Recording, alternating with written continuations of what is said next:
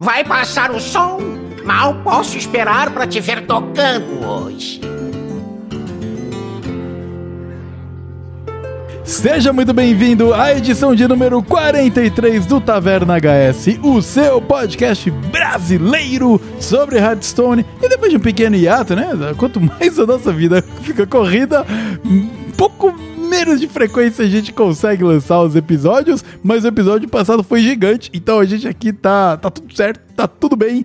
Mas, como sempre, antes da gente começar essa bagaça, temos o Paulo. E aí, Paulo, como estamos? Sobrevivendo a mais um dia? Fala, Vitor, tudo em paz? É verdade, um pequeno hiato. Na verdade, não foi tanto a mais, né? Mas é que passa um pouquinho aí das duas semanas, a gente já começa a ser cobrado. É. Mas estamos aqui de volta, firmes e fortes. Temos um um, mais um pouquinho uma resenha boa de Hearthstone aqui para trazer para vocês e, e vamos nessa, né? Muito bem, muito bem, vamos nessa. E no vamos nessa, o que nós vamos cobrir no episódio de hoje? Como sempre, temos o bloco de recadinhos e misplays, não dá para fazer um Taverna HS sem isso. Depois nós vamos entrar em um bloco de assuntos mais gerais, bastante coisa acontecendo aí. Teve pet novo, tem Taverna Heróica chegando, tem o Hat que saiu, né? Finalmente se se desligou dos podcasts todos e agora tá lá como um membro oficial, um community manager na Team 5. Uh, ah, tracker quebrado por causa de atualização da gás, tem muita coisa rolando. Lojinhas com preços interessantes. Uh, nós vamos falar sobre tudo isso aí. Isso não tem, isso não tem. É, eles, eles são preços interessantes e curiosos. Eu não tô falando que eles são bons preços, né? Uh, e depois nós vamos falar, bater um papo também sobre o balanceamento, né? Como é que rolou aí, como é que foi uh, os efeitos do balanceamento que teve muito buffs. É sempre interessante ver o que, que os buffs mudam ou não no meta. E depois nós vamos dar a pinceladex rapidona no meta para a gente também cobrir o que está acontecendo, porque afinal o balanceamento deu uma afetada aí na dinâmica das coisas no meta. Você tá pronto, Paulo? Pra gente começar essa bagaça? Preparadíssimo. Então bora. Bora lá. Boas-vindas a Mil Agulhas e ao famoso Festival das Lendas!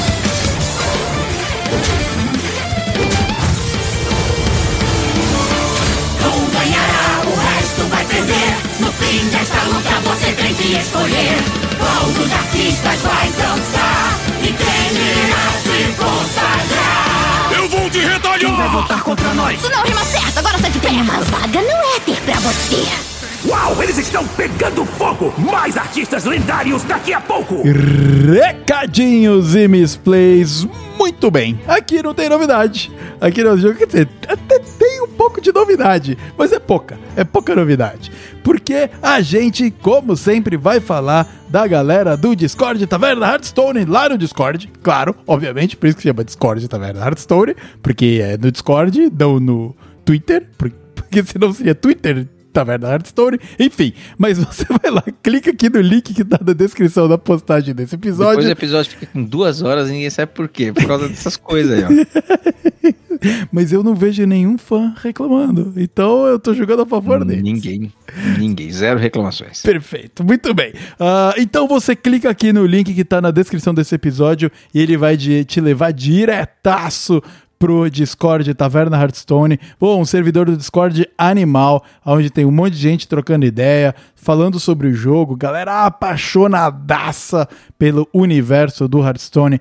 Tem turma criando carta, tem, pô, teve o um evento que acabou de acabar aí de criação de cartas, meu, um evento longuíssimo que teve várias etapas, um monte de coisa acontecendo. Inclusive teve vídeo no canal do História falando uh, e, e, contando quem foram os vencedores do evento. Então, meu, para você que tá querendo se enturmar na comunidade do Hearthstone, o Discord Taverna Hearthstone é o lugar perfeito e está a um clique de distância de você vai aqui na descrição. Um clique. Um clique. Você vai lá e clica. E aí, pronto. aí conseguiu.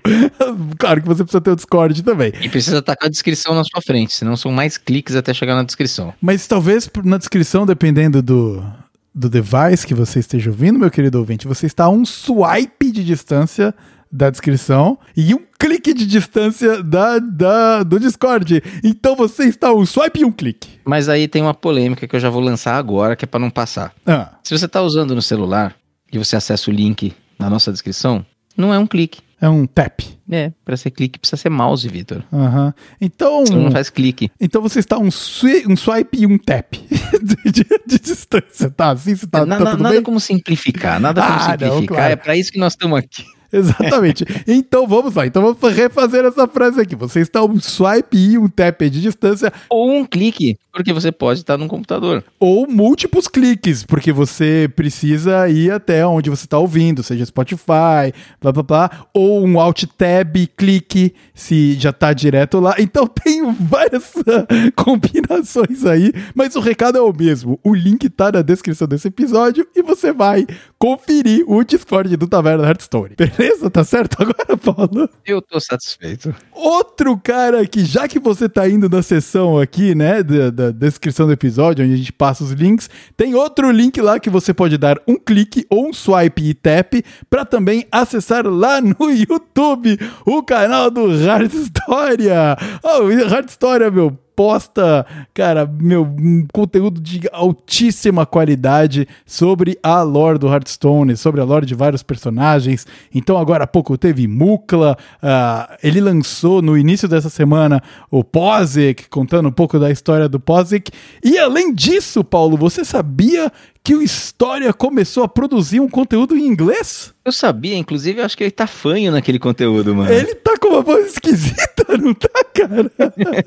Eu achei muito esquisito, assim. Eu achei muito pouco familiar, pra ser bem sincero. Pois é, exatamente. Então fica aí o convite a você, meu querido ouvinte, também ir exercitar e praticar o seu inglês no vídeo de inglês, né? Então agora ele lança os dois, a versão em PTBR e a versão em inglês do conteúdo. Pô, e é muito legal, né? Claro, o História aí buscando caminhos de expandir, é claro, a, né, a- as visualizações dele. Afinal, o, o Hearthstone já viveu momentos melhores aqui no Brasil, né? Mas na gringa ainda tem bastante gente que acompanha a lore, essas paradas. Então, numa união aqui conosco, ah, eu me ofereci para fazer a voz e a narração dos vídeos em inglês do História. Então, se você quiser ouvir o meu inglês, vai lá, me julguem, me julguem no canal do História.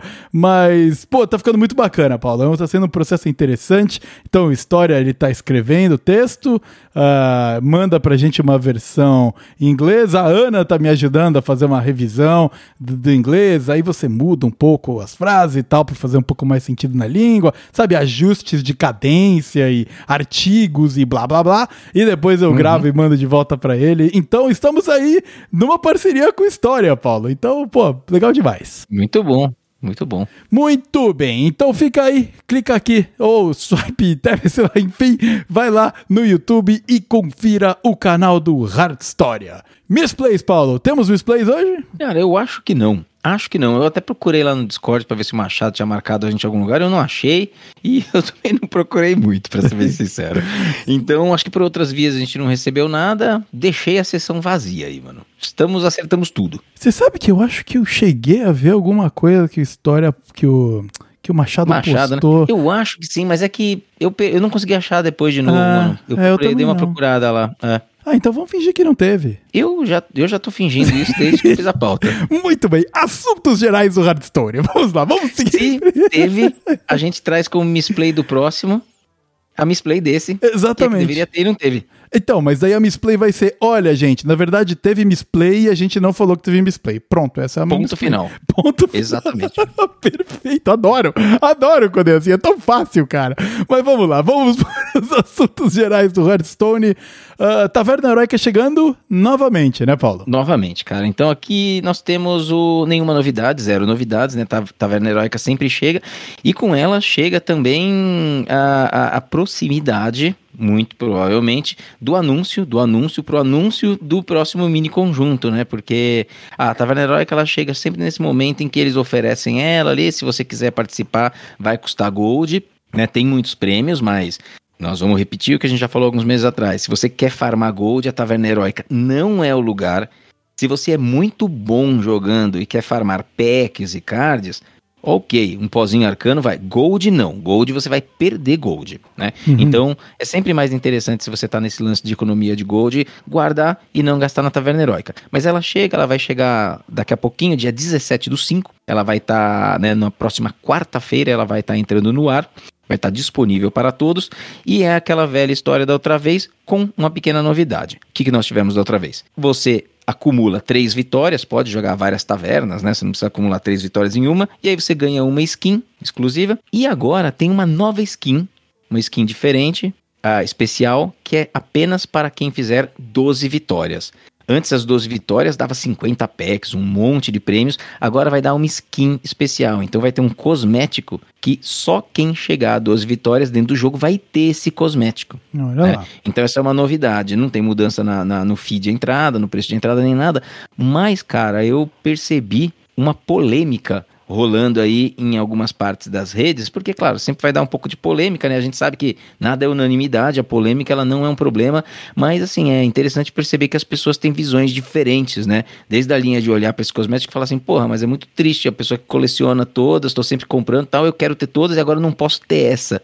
E outras dizendo assim, olha, não, mas é um conteúdo é uma forma de você diferenciar um pouco alguns jogadores, recompensar um pouco mais alguns, dar uma certa. colocar esse tipo de, ah, de distintivo, né? De insígnia dentro do jogo. E foi bem polêmico, tá tendo uma discussão zona aí em torno disso. E eu até tenho uma opinião com relação a essas coisas, Vitor. O que, que você acha disso daí, mano? Assim, nem se a polêmica é boba ou não, sabe? Porque pra quem tá discutindo, a polêmica não é boba, né? Eu não entraria nessa polêmica jamais, mas é, se a pessoa entra, faz algum sentido, né? Você vê algum. O que, que você pensa, assim, né, desses dois lados nesse embate, cara? Eu, eu acho maneiro ter a distinção para os jogadores de alta performance aí, né? Eh, que basicamente é o cara que chega em 12 vitórias na Taverna Heróica, o cara é um bom jogador, né? Independente do, cara, do, do deck que ele montou ali e tal. Então é, é foda. Eu não chego nem na arena normal, mano. É, pô, na arena normal já é uma. Cara, já é difícil. Inclusive, a gente É. pode até bater um pouco de papo sobre a arena normal, aproveitar que a gente tá nesse universo, Paulo, porque houve evoluções da última papo que a gente trouxe sobre os bots do ah, modo clássico, né? Ah, da gente discutindo com o Machado e outra galera que nos acompanha sobre o efeito na arena também. Acho que a gente pode aproveitar e trazer essa, um pouco dessa visão. Uhum. Claro, vamos. Na sequência a gente já puxa aí. É, então, e- ma- mas por outro lado, esse lance da, da Taverna Heróica, o Hearthstone, ele tem essa pegada colecionável, ele tenta ter, né? Então, Uhum. ter algo que não tá acessível para um cara de cards colecionável, né? Ou skins, que ele só poderia conseguir por alta performance, é. Sei lá, cara, eu não, não- sei se precisa exatamente ter. De repente poderiam ter inventado outra parada. O- os heróis com a moldura dourada, por exemplo, né? Pra quem chega a 500 vitórias, né? Em cada classe, não é isso? É, o Hero Power dourado ali que Isso. fica, né? Um pouquinho mais animado. É, com 500 ele fica dourado. Depois com 1k você tem uma skin especial de mil vitórias da classe. É, então, a- agora, por exemplo, pensando aí na moldura dourada, é um outro tipo de prêmio para quem tem número alto de vitórias com a classe. É, mas conforme o tempo passa, fica mais comum, né? Então, cara, eu tô dividido um pouco. Hoje um Hero Power dourado só impressiona o jogador novato É. que de repente começa a melhorar ali nos seus rankings e começa a enfrentar os seus primeiros oponentes com, com um Hero Power dourado, Exato. que é 500 vitórias. Exato. Aí começa a enfrentar uns que tem a, a- uma skin que significa mil vitórias e ele só vai saber que significa mil vitórias se ele conhecer. É. Porque tem tanta skin hoje que elas já ficaram banalizadas. Então, essa questão assim do, do- da parte cosmética associada à performance, ela tá muito marginalizada no jogo já faz um tempo. Uhum. É, então, a verdade é que, cara, eu fui um pouco prolixo aqui, mas eu fico um pouco dividido, sabe? Eu não tenho uma Uhum. opinião forte sobre o assunto, porque eu acho legal presentear jogadores de alta performance, mas eu também acho meio bummer tirar a oportunidade do colecionador casual. O Tanaka, nosso amigo, por exemplo, ele é um colecionador, né? Ele é muito mais no lado de ter. Ele, cara, ele até faz craft de cartas porque elas são legais, né, cara? Então. É, ele escolhe a carta que ele vai fazer pelo flavor text. dela. Exatamente, ele curte o, o Hearthstone dessa maneira, né? E eu acho legal ter a galera poder curtir dessa maneira também. Então fica um pouco dividido. É, é, é, mas é, é, é de se dividir mesmo, né? Eu sou um pouco mais do lado em não ver problema em ter, e inclusive gostaria que tivesse mais, sabe? Uhum. Porque eu acho que seria uma coisa que traria um reforço positivo dentro do jogo, assim. É, eu penso que nem. É, é que, é que a coisa do- da skin, ela realmente ela é muito colecionável, né? É muito colecionável, ela tem uma característica de coleção muito grande. Então, talvez com a skin não seja o melhor dos passos. Ou, de repente, passa um ano, eles têm que pôr essa skin na lojinha pra comprar, sabe? Alguma coisa assim, mas aí, sei lá, né? Mas assim, a, a- a opção da skin talvez não seja, não seja uma boa. Mas, por exemplo, tem uma coisa aí no jogo que não é acessível a todo mundo, que também é mais ou menos colecionável, mas não tanto, e tá aí desde sempre associado à performance, que é o tal do card back dourado. Existe um card back que só tem algumas pessoas, tipo, no mundo, algumas são muitas pessoas no mundo, que foram convidadas para alguns eventos, alguns campeonatos masters, assim, da Blizzard. Sabe, por exemplo, se você joga Master Tour, você não tem, tá? Se você é campeão da Master Tour, você tem talvez top 4, não sei, você ganha esse card back na sua coleção. Uhum. Então, quando um, um- você tá jogando contra alguém e, e, e, e o oponente está usando esse card back, você sabe que esse cara participou de um torneio e foi um torneio grande, não é nenhuma Master Tour, só participar você não tem. Uhum. Né? Então, o Lucas DM que brinca, porque é um jogador de alta performance aqui do Brasil, ele brinca que ele não tem, porque ele não conseguiu classificação ou chegar no, no, no- no top que precisava para algum desses grandes eventos. né? Então, assim, é ultra exclusivo. Eu não enfrento pessoas com esse card back, cara. É bem- Sabe? E- e- não, então, então, assim, você veja, os cardbacks são coisas colecionáveis. Você pode até entrar no Hearthstone hoje, dá pra você fazer alguns cardbacks com gold se você quiser ir completando sua coleção. É. Mas esse você não pode ter. E não tem problema, parece, porque parece que o cardback não é tão importante quanto o, o- a skin, né? É. Então, eu acho que para algumas coisas funciona. E eu penso o seguinte: o Hearthstone deveria enfiar mais coisas que não são compráveis, mas são distintivos, Uhum. sabe, dentro do jogo. Mais do que apenas o poder heróico dourado, ou que alguma ah, skin de mil vitórias, que meu, um monte de gente já tem todas e tudo mais. Eu acho que precisava ter mais, sabe? Sabe que nem na carreira militar, que a pessoa vai tendo seus feitos e vai ficando com um monte de penduricalho ali na, é. na, na, na farda, um monte de coisinha. Deveria ter alguma forma de você enfrentar um oponente você olhar, mano, aquele. Ah, esse aqui tá, tipo, tem três insígnias aqui, porque ele fez algumas coisas já. impor- Agora você vai enfrentar, de repente, um oponente, mano, tem umas 35 coisinhas ali que você bate o olho e fala assim: Meu Deus, mano, esse cara joga desde o beta e, e- e já fez quase tudo no jogo. É. Né? Tipo, eu, eu acho que falta esse tipo de coisa, porque isso também é uma troca entre os jogadores, sabe? É uma troca, é muito legal, cara. Por exemplo, o Arthas, depois de você ah, vencer o Lich King com todas as classes, né? No modo Uhum. single Isso. player. É, é Quando interessante, você vê né, aquela cara? skin, você sabe que a pessoa fez. Pois é. Você pois sabe é. que ela passou por aquilo. Não é assim tão impressionante de performance, mas é, um, é, um- é uma coisa legal. Você sabe que a pessoa Antes fez. era, né? É que agora o power level subiu tanto que o deck do nosso amigo Lich King lá É ficou verdade. defasado. É, é, Mas ficou eu defasado. completei ano passado, que eu foi, acho que eu sentei pra fazer, e algumas classes não foi trivial, cara. Foi, pô, Uhum. eu tive que montar um deck, eu não queria fazer gastar minha dust pra fazer um deck pra aquilo só, sabe? Então eu tive Uhum. que quebrar a cabeça e montar o meu próprio deck ali com, sabe? Pô, foi muito interessante, cara. Eu gostei bastante É, do, então. do processo. É legal, assim, é um jogo de- de oito anos já, né? Então, no meu MMR, tem um monte de gente. Tem gente que começou a jogar há poucos meses atrás e tá se empenhando no jogo e tá com MMR aí alto já. Sabe, É. tipo, dizer, É. alto. É o MMR de 10 estrelas ali. É. Só que é uma diferença, assim. Eu posso, de repente, estar enfrentando um jogador que, mano, tá desde o começo um cara que começou outro dia, assim. Seria legal a gente ter alguns distintivos. É, né? verdade. Porque as pessoas vão se reconhecer no jogo. É. Então, acho, acho, acho que vale. Porém, a skin, né? Essa aí que eles, essa forma que eles escolheram aí deu uma polêmicazinha, né? Ah, mas acho que no fundo, cara, quando forem skins assim tão especiais, não tem, não tem, cara. Paciência, tá ligado? Tipo, é. É, eu, o que é, eu penso cara. um pouco assim, eu É, penso um pouco assim. é. né? Mas, Assim, enfim. essa não é colecionável. né? É. Acho que o colecionador talvez tenha que pensar assim, não, essa não é colecionável. É, por exemplo, agora os cards exclusivos, eles têm um aspecto colecionável muito interessante agora, né? Muito, muito ele é raro legal, de sair, ele tá bonito, ele tá visualmente apelativo e, além disso, ah, você consegue abrindo packs, cara. É a única maneira de você conseguir a parada. Então, se você É. consegue um card legal que vê jogo e tem a versão exclusiva e você joga ele, ué, é muito maneiro, né, cara? Então, É assim, cara, é assim. Até quando um oponente joga, você fala assim, ó, aí o cara tirou o card, mano. é, pois é, cara. Sabe, não é que, ah, pô, ele tinha pó arcano. Não, o cara tirou o card. É, é. Porque assim, se custasse 10 mil de pó arcano, já não ia ser a mesma coisa, sabe? Ah, Uhum. você não fica impressionado, ah, nossa, o cara resolveu gastar 10 mil de pó arcano, que idiota, né? Não. Uhum. Você sabe que saiu no pacotinho e fala assim, pô, mano, que sortudo, cara. É uma em não sei quanta chance, né? Mas é isso, enfim, fica aí no nosso debate, né? Não, não tem muito certo ou errado aí. Não, não tem Mas- certo e errado. Dá pra entender a percepção de gente se sentindo um pouco de fora no aspecto Tá. colecionador, né? Enfim. Mas Isso. É o que é. Ah, vamos pisar rapidinho ali no papo de bots, né? Que a gente comentou.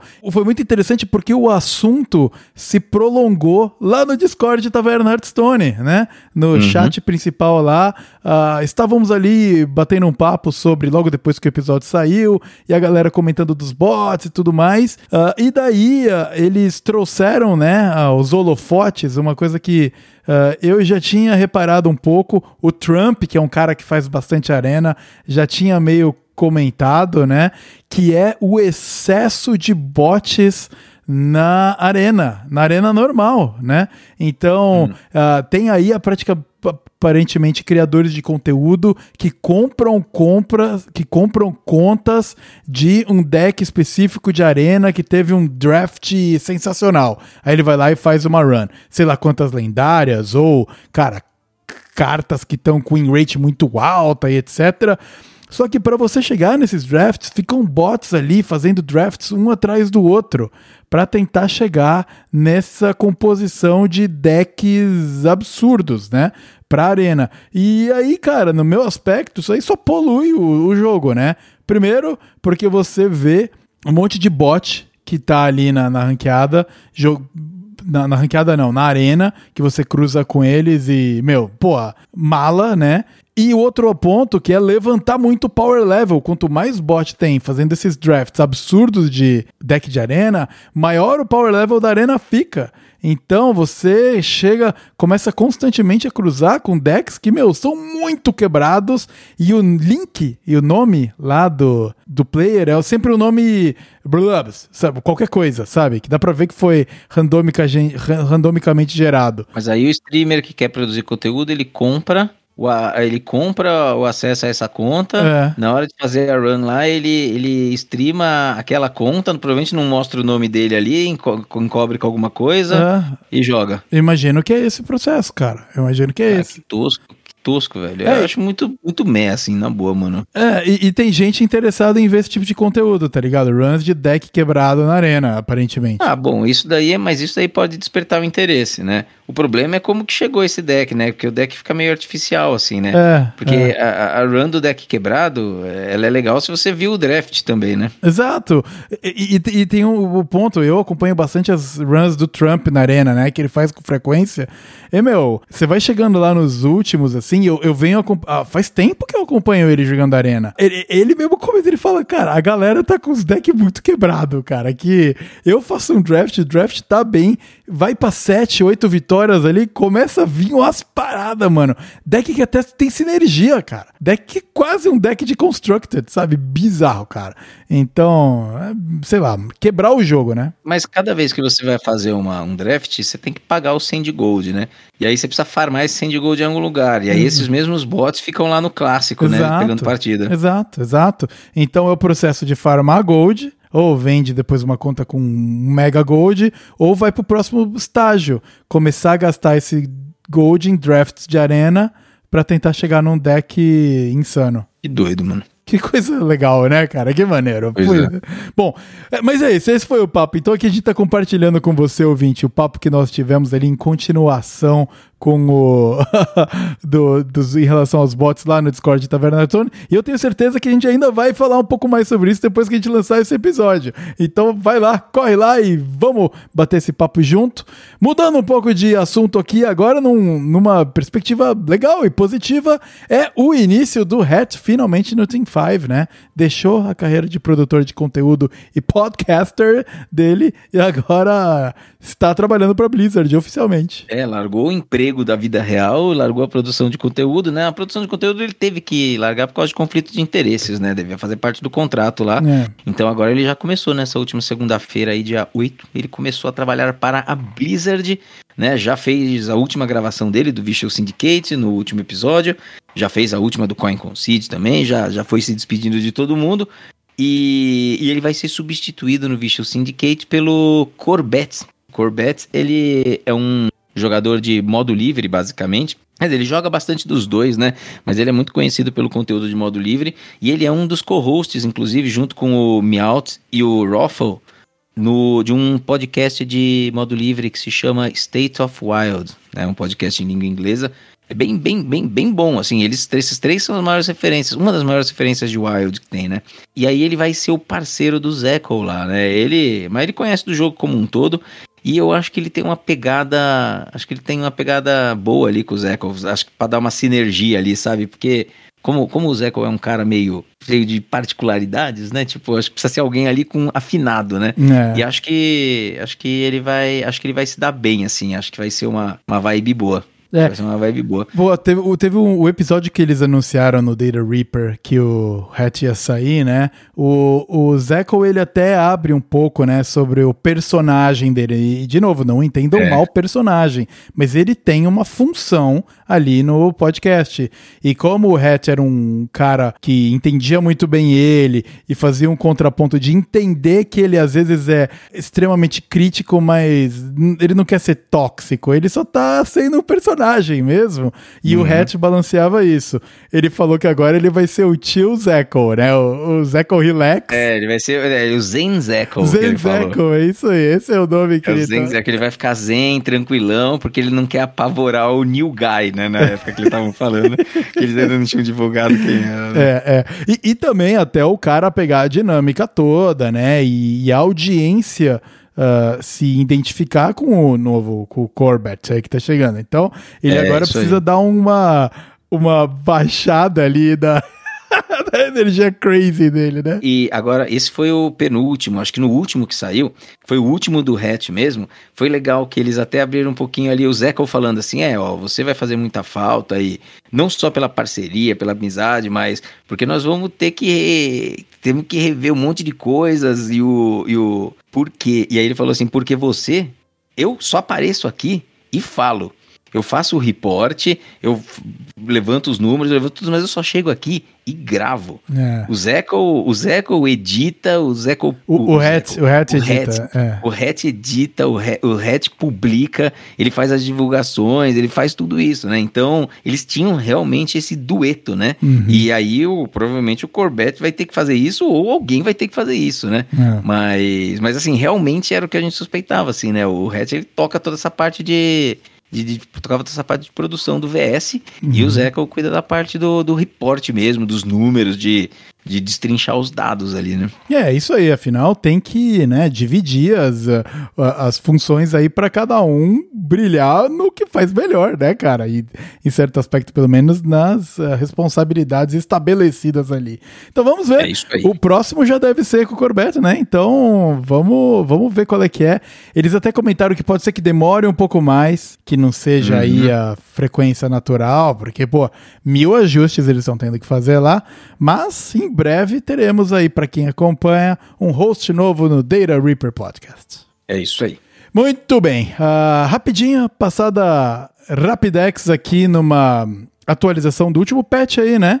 De mecânica de jogo. Os mecanoides, mecanoides aí receberam um buff, né? Um leve buff, mas é leve porque não tem muito mecanoide no jogo atualmente, assim, não tem decks heavy mech fortes, né? Mas, mas é importante que é a mudança na, no fato de antes, com, quando tinha sete lacaios na mesa, você não conseguia jogar um mecanoide para magnetizar. Você tinha que ter um espaço no board que era meio como se ele ocupava aquele espaço e aí magnetizava, liberando o espaço. Uhum. E agora não. Agora você pode estar com um set que dá pra você jogar e magnetizar. Olha. Então não tem problema, né? Isso daí é um buff É, é um, buff, um buff bem leve, né? Mas pode ser relevante mais pra frente se a gente tiver estratégias de mecanoides que flu, fludam a mesa ali. Tipo, isso pode ser, pode ser bem importante. É, e, e isso é na ranqueada Constructor padrão ali, né? No BG, a mesma mecânica também se aplica Isso. e lá a diferença é maior. Afinal, se você tá com uma tribo de Ah, mecanoides enchendo ah, os, todos os slots do seu board,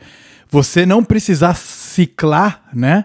Um Minion ali para de repente colocar um magnético, ainda mais ah, num, num meta aí que tá às vezes caindo para as amálgamas da vida, né? Então, com certeza aumenta o power level dos mecanoides lá no BG consideravelmente. Então, É, pra turma do. BG, a parada é mais significativa do que no- na ranqueada padrão. É isso aí. Muito bem. ah, com essa alteração aí, também teve uma.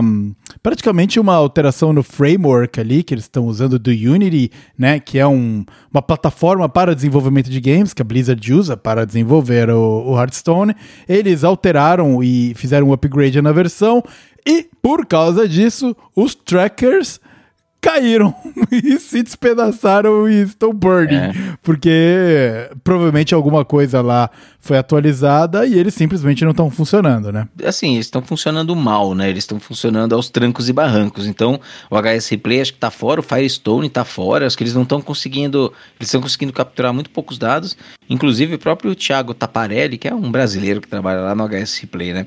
Ele tweetou recomendando uma certa cautela, porque ele estava vendo pessoas dizendo que olha as estatísticas disso. Ele falou assim: olha, nós estamos com vários problemas aqui desde o patch, estamos fazendo um trabalho duro aqui para arrumar, mas é, os dados dos últimos poucos dias eles são tem que ser vistos com cautela, né? Então, tanto que Vitor mais para frente quando a gente for falar de alguns números, a gente tá falando sempre de pegando o Hearthstone desde a última versão, né? A última versão, o último patch que teve pro padrão, Uhum. né? Que foi o 20.4 lá, eu acredito. Eu não tô nem considerando esses últimos dias, assim, quer dizer, esses últimos dias estão, mas dentro da quantidade total de jogos ali, que é para não afetar muito esse, esse tipo de performance, cara. Perfeito. Mas é, se for olhar performances do último dia, últimos três dias lá no HS Play, tem que ficar meio ligeiro porque pode estar errado mesmo, assim, porque eles não estão conseguindo receber informações. É tipo Naga Priest brilhando, né, cara? Então, É, um negócio Naga. Mage, lá. né? É, isso, Naga Mage, exato. Naga Exatamente. Mage, exatamente, que foi justamente onde que motivou o comentário dele. Falou assim: olha, mano, isso daí pode, esses dados podem estar é, incorretos. Perfeito. Então fique aí de olho você vai perceber se você usa tracker. O meu H, o meu deck tracker do HS Replay tá inutilizável, cara. É, começa uma partida, ele crasha, ele não identifica o deck direito, tá perdidaço no pagode ali, não sabe nada do que tá É, eu acontecendo. uso o Firestone ele simplesmente não mostra os cards do meu deck. Ele Hum. não crash, ele não, ele não fecha, mas. Ele não crasha, mas, mas não mostra nada. Então. Então, então não, capta, não tá capturando o dado também, né? Então É, fica e aí. coitado do cara da Firestone, né? Porque ele trabalha sozinho, né? É o projeto solo dele. É. O HSC Play tem uma equipe cuidando das coisas lá. É né? muito engraçado a diferença dos posts, né? O post do cara do, do, do- da turma do Deck Tracker é: Ah, estamos mobilizando nossos times aqui pra adereçar isso o mais Uhum. rápido possível. E o Manolo do Firestone é tipo: Ó, galera, eu tô trabalhando muito durante a semana. Se pá, no final de semana eu vou conseguir ver isso, cara. É, ele fala assim: não, em alguns dias vocês devem estar com ele funcionando. aí. É, cara, é, pois é, é outro rolê, né, cara? Bom, enfim. Mas logo tá de volta aí. Ah, falando em coisas que estão de volta, o Nisoff está de volta como skin. Isof está de volta como skin de bruxo, né? Uma skin muito amada por todos, e mas nem todo mundo tem, porque quando saiu mais ou menos três anos atrás, ela foi lançada lá no, no pacotaço né, de Negraluna. Então você precisava comprar a pré-venda maior, que é a que vem com skin. E aí você tinha essa skin de bruxo do Nisote, que é muito boa, eu acho uma das melhores skins de bruxo. E aí, assim, muita gente não comprou, porque o pacotaço é caro. Eu mesmo não comprei, naquela expansão lá, eu comprei o mini bundle só, né? Comprei a pré-venda menor e fiquei sem ele, me arrependi. E agora saiu por 1.500 de ouro, vulgo 15 pacotinhos, né? Tem que ter isso em mente, que são 15 pacotinhos. Ou 45 reais, vulgo, não use esse dinheiro. cara, 45 reais. Vulgo, vá no cinema, Porra, né? Tipo, 45 reais uma skin de uma classe que não tá nem vendo o jogo é sacanagem, né, cara? Pô, É, né? 45 contos, né? Então, assim, se você tá com ouro bem sobrando e tá tranquilo, usa o ourinho aí, 1.500, pra, se você quiser ter essa skin bacana aí. Eu peguei, eu peguei, gastei os ourinhos, eu, peguei. Eu, eu peguei também, eu peguei também 1.500. Eu, queria muito essa skin aí, ela, ela é da hora, mas assim, eu não pretendo gastar mais ouro com cosmético, não. É que pontualmente algum aí. Esse daí é do passado, cara. Eu queria É. de qualquer jeito. De vez em quando tudo bem, né? Só precisa ser É. bem escolhido. Ah, Ah, mas certeza, mas, o certeza. problema é que agora os Mega Bundle, com o preço que tá as paradas, se começar a vir skin exclusiva pra Mega Bundle, você tem que Não, escolher é. entre comprar um Celta ou um, um Mega Bundle, né, cara? Com o preço das coisas, velho. A foda. né? Não, é, tá foda, tá foda. Muito bem. Ah, também temos aí o início da temporada 4 do Campos É, falando de em Batalha. preço, né? Falando em preço, cara. E junto com isso, junto com essa nova temporada, vem uma nova trilha de recompensas e o preço tá, ó, seguindo novas tendências aí também. Uma merda. É, uma merda. A gente não fala muito de BG aqui, mas é importante frisar, porque é pra falar mal, assim, né, dessas, dessa, desse paywall. Esse é um paywall de verdade que foi colocado, né? É, então, recapitulando, há um tempo atrás, aí já faz alguns meses, a Blizzard, ela, ela instaurou aquela questão de você, para poder, no início do lobby, escolher entre quatro heróis, e não dois, você precisa ter acesso àqueles perks, né? Aquele benefício de aqueles benefícios dos campos de batalha. E aí, isso antes vendia isoladamente, se eu não me engano, e agora não vende mais isoladamente por aquele precinho. Está dentro da trilha, né? Do passe do campos de batalha, que é como se fosse a trilha do BG, né? Tem a trilha do a trilha da ranqueada, a trilha do BG. E essa trilha do BG custa R$ 67,49. Nossa, cara. Né? Quando é cheio de cosmético e tem uma coisa que é importante para jogabilidade, que é o fato de você poder escolher entre um entre quatro heróis e não um entre dois, né? Que é uma, uma diferença relevante aí. Então agora esse benefício ele tá atrás de um paywall de R$ 67,50 né? Bizarro, cara. Bizarro. Bom, primeiro que o preço é absurdo, né? Ah, pra você pegar a trilha do BG, cara. 67 reais, você compra muito jogo com 67 reais.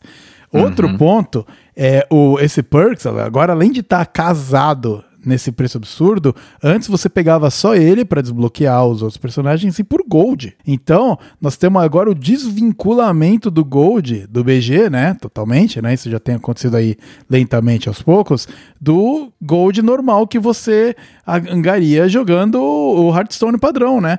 Então, cara, as paradas estão se Hoje desconectando. você já não usa o Gold pra nada no BG, né? É, pra nada, pra nada. Eu deixei de jogar BG, inclusive, por isso. Porque eu usava o meu Gold pra pegar o perks do, do BG e me incomodava muito aquele paywall das duas classes que você pode escolher, né?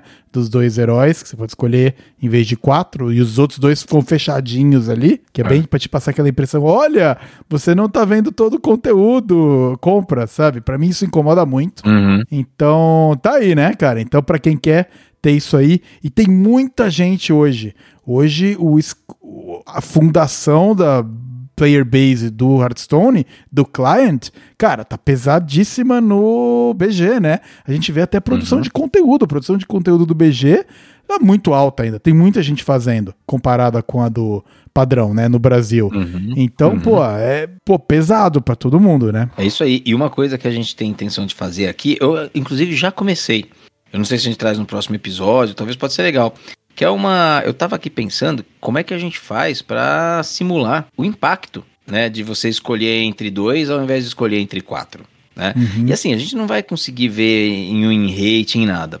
Só que tem uma coisa que a gente pode fazer, que é, por exemplo, acessar o HS Replay, que lá ele faz a lista por win rate de todos os heróis nas últimas. Você pega lá uma semana de dados, win rate dos heróis e a pick selection, né? A pick rates, na verdade, que é dado, dado que o herói foi oferecido, quantas vezes ele foi escolhido. Uhum. Dali, você já sabe quais são os favoritos, por exemplo. Já sabe quais são os favoritos. Quais é que as pessoas querem, que todo mundo quer, quais são os que não quer, né? Aí você pode separar ele em classes, grupos, os mais queridos, os médios e os menos. E aí você pode fazer uma simulação de quantas vezes, assim, ó, você contra alguém, você que tem acesso a dois, contra uma pessoa que tem acesso a quatro. Quantos são os lobbies em que você consegue escolher entre um dos mais queridos e quantos são os que ele consegue? Uhum, né? uhum. Dá pra ir fazendo coisas nesse sentido pra tentar ver, porque assim, os que são mais escolhidos, de duas uma, ou eles ganham mais, ou eles são mais divertidos. Por um lado ou pelo outro, é a boa experiência de jogo. Exato. Por isso que eles são mais escolhidos. Esses são os que você sempre deveria estar podendo escolher de alguma forma.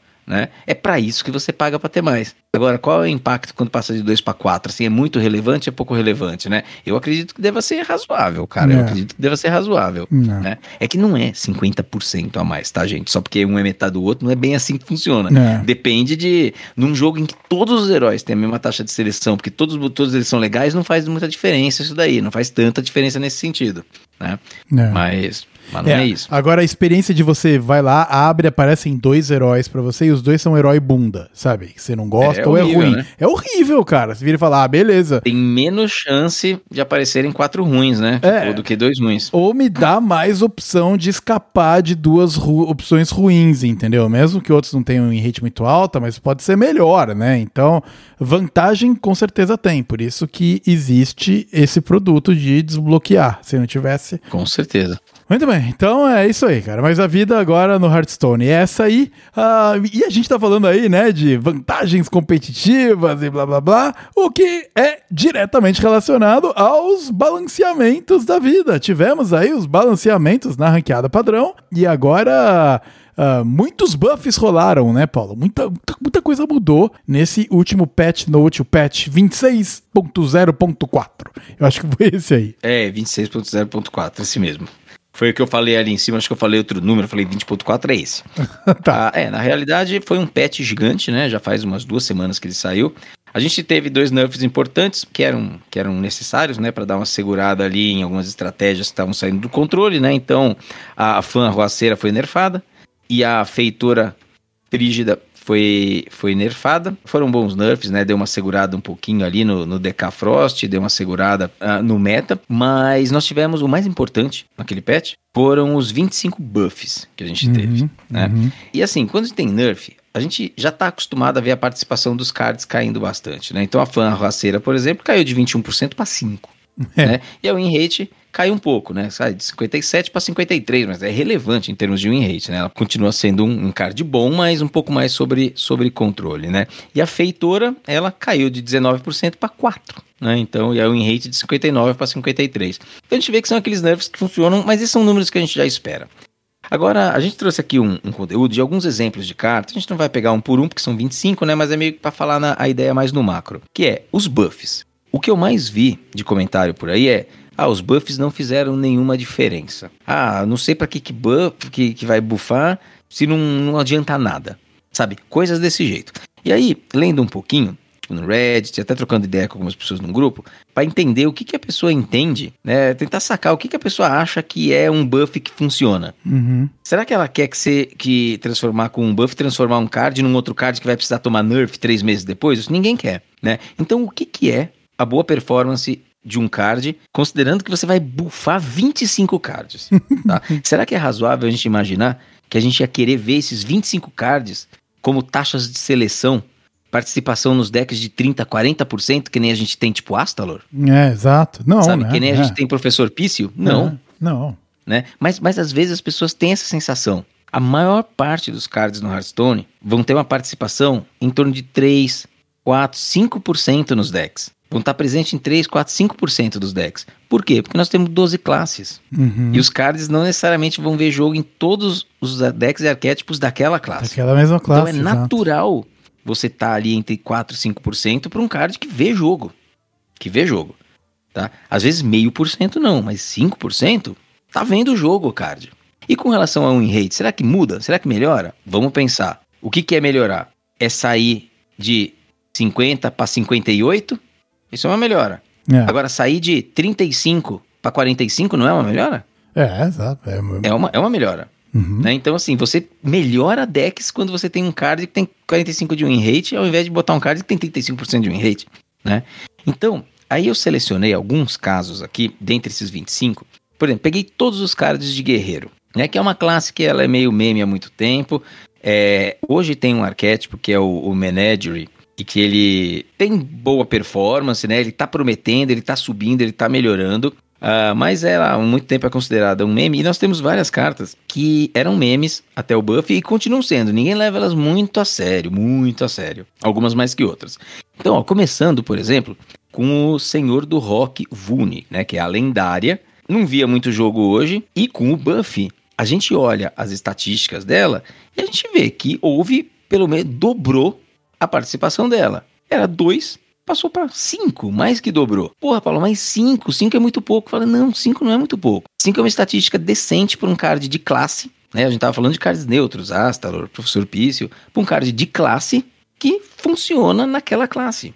Sabe, que é Uhum. escolhido naquela classe. Então, assim, ele teve um aumento na sua participação. E quando a gente olha o gráfico de performance, ele é crescente. Então, assim, a, a estatística de win rate do card aumenta. Uhum. né? Então, assim, então o buff, ele funcionou. Ele não precisa jogar o card no ventilador pra todo mundo ficar vendo, sabe? Uhum. E ir lá em cima. Mas esse foi um buff que funcionou, Perfeito. né? E aí você vai vendo todas as outras cards de guerreiro, você pega o riff do verso e o riff da ponte. Ambos tiveram um aumento expressivo de participação. Né? Esses daqui são dados do HS Play, quando entra lá na, na aba de cards. Aham. E o aumento de win rate, você vai ver a curva dos dois, ela é inclusive muito parecida Uhum. Né? E é uma curva crescente de win rate, né? Muito parecida, porque os dois melhoraram. Uhum. Deslizante poderosa, exatamente a mesma coisa. Uhum. Serviçal assustado, exatamente a mesma coisa. Pô, Paulo, mas as estatísticas do card são ruins. Sim, mas eles melho elas melhoraram. Por quê? Porque o card foi bufado. É. É, Né? E no caso aí dos, dos riffs, né? Tanto o riff do verso quanto o riff da ponte, é aquele nerf de custar um a menos de mana. O Vune também foi a mesma coisa. Agora ele Uhum. custa um a menos de mana, então o Vune foi de 4 para 3. O riff do verso de 2 para 1. O riff da ponte de 6 5, né? Ah, e a.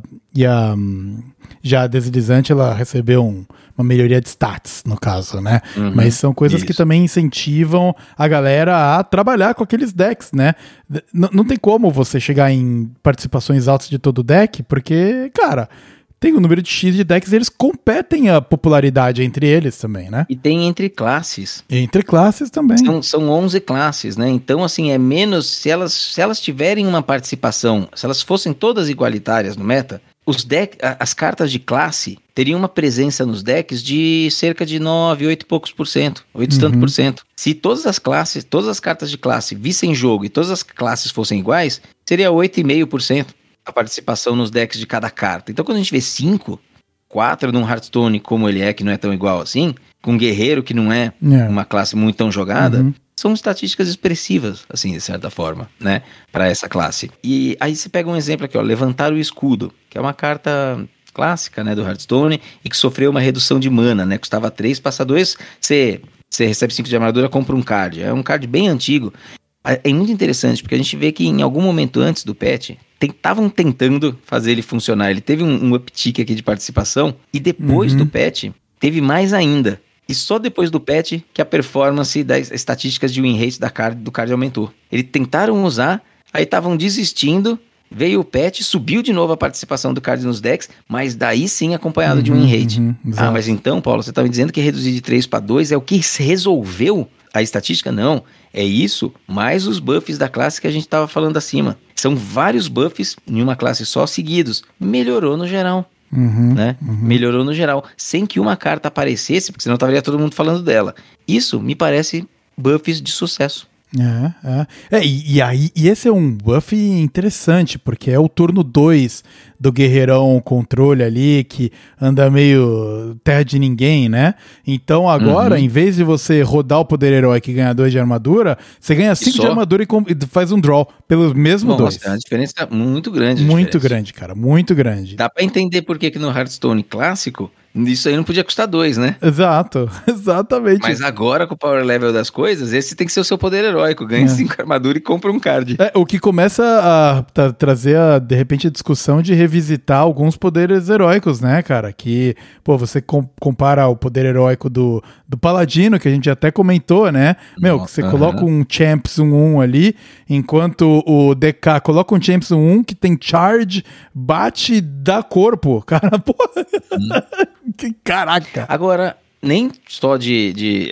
Alguns buffs, eles não surtiram muito efeito, né? E um que é até meio triste é o, é o nosso amigo aqui, o Tori Bellori, aí, Uhum. que ele não se beneficiou, né? Então, ele é o, pra quem não se lembra, é o Elemental Fera, né? Com rapidez, último suspiro, adormeça, lance um feitiço de fogo para reviver esse lacaio. Então agora ele pode ir revivendo, né, infinitamente. Só que aí tentaram, você vê que aumentou a participação, mas ela já vai caindo de novo, porque a win rate está super estagnada. Você vê que é uma win rate que não acompanhou a melhora da classe e dos outros cards. É, e esse, mas esse é bem curioso, porque esse é um deck que eu tô jogando bastante, né? Acho que Uhum. o maior número de partidas que eu tenho ultimamente aí é o Enrage Warrior. Eu gosto demais do deck, gosto muito.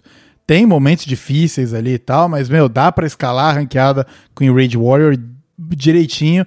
E o cara que eu, pra aprender a pilotar o deck melhor, eu vi o Ent, o Ent HS jogando, ele tá jogando com isso aí. E ele tava muito, antes do patch, ele colocava o pássaro, tirava o pássaro. Colocava o pássaro, tirava o pássaro, sabe? Ali no. Ele, cara, pô. É, era o card marginal, era, ele era o trigésimo card, o vigésimo nono card, aquele que você não Isso. sabe, né? Isso. Mas agora, com o limite de. Reviver, né? De... O, o Ent até falou, agora esse card entrou no pool, porque ele é mais consistente do que ele era antes. Eu não necessariamente vou ganhar a partida, porque agora ele, em vez de só reviver duas vezes, ele revive várias. Mas eu já tive partida que o pássaro carregou. Assim, não é sempre, mas a- o, te coloca a possibilidade de melhorar o deck como um todo. O deck como um todo se apoiou ali nessa mecânica de você ah, poder reviver o Tori Belori aí. Então é engraçado porque é um, um buff que pra carta nem é tão significativo assim, mas pro deck ao redor dela melhorou, porque um slot questionável ali agora tá um pouco mais preenchido. Achei bem curioso. É, é, é que assim, um slot questionável num, num arquétipo que era meio questionável, né? Aí você bufa várias coisas dele, inclusive o card que tava numa das posições questionáveis. Uhum. Então não é à toa que você melhorou os arquétipos de guerreiro como um todo, né? O Enrage melhorou um pouquinho e o Menagerie melhorou bastante. Muito bem, o que, que mais tem de carta bufada aqui, Paulo, pra gente dar uma avaliada? Cara, só de alguns exemplos, assim, ó, que a gente. é, que eu trouxe de mago, que você pegar, por exemplo, o Infinitizar a Maxitude, né? Que é a, a spell lendária. Era uma spell que via muito pouco jogo, realmente muito fraca. Ela tava com taxas de win rate ali, ela tava com rate em perto de 40%, sabe? 38%. E ela sofreu uma redução de 1 de mana e subiu a win rate dela muito. Ah, tá quase em 50%. Paulo, é menos que 50%, sim, mas é muito diferente da casa dos 35 que estava antes, né? Uhum. Então isso pufa o arquétipo como um todo. A gente vê alguns estilos de mago aí que rodam a carta e que se beneficiaram dela, né? Então é, foi um buff muito expressivo numa carta legal, né? Uma carta que a Blizzard fez assim para explorar a, o Discover com Finale, sabe? Que são combinações interessantes que fazem o jogo evoluir, ficar interessantes. E, poxa, essa carta não vê jogo, é tristeza, né? É tipo o Morra Inseto, né? O, o- Triste o Morro Inseto não ver jogo, cara. Pô, a carta é tão maneira. E aí tem outros exemplos aqui na classe, como por exemplo a Sirena Iralisca, né? Que ela tinha sido nerfada no passado, agora ela foi bufada e ela tem. Agora ela tem coisas interessantes. A gente vê que o, o buff recente fez ela ter um pico de performance, só que já tá diminuindo de novo. Uhum. Por quê? Porque o win rate até que subiu, só que ela vai aos trancos e barrancos, porque o deck é difícil de jogar. Você diz um pico de popularidade, né? Pum, muita gente começou a usar e daí ela já Ah, começou a decair. Falei invertido, né? Isso, Isso, é. um pico de popularidade que não se manteve, ao contrário de outras cartas que a gente viu. É um pico e depois essa popularidade já tá caindo. A win rate sobe timidamente, tá subindo, tá subindo. Mas você vê que essa win rate, ela tá sendo tancada pela- pelo excesso de participação de jogadores com o deck, porque não é fácil de jogar. Uhum. E quando a popularidade dá um pico, tem gente que não sabe jogar com o deck jogando com o deck. É, Aí o win rate não vai. Mas conforme a participação tá caindo, a win rate tá indo pra cima. Exato. Porque tá sobrando os caras que manjam. né? Os caras que vai. O Zeco mesmo já virou e falou: Cara, esse aí é um deck difícil de pilotar.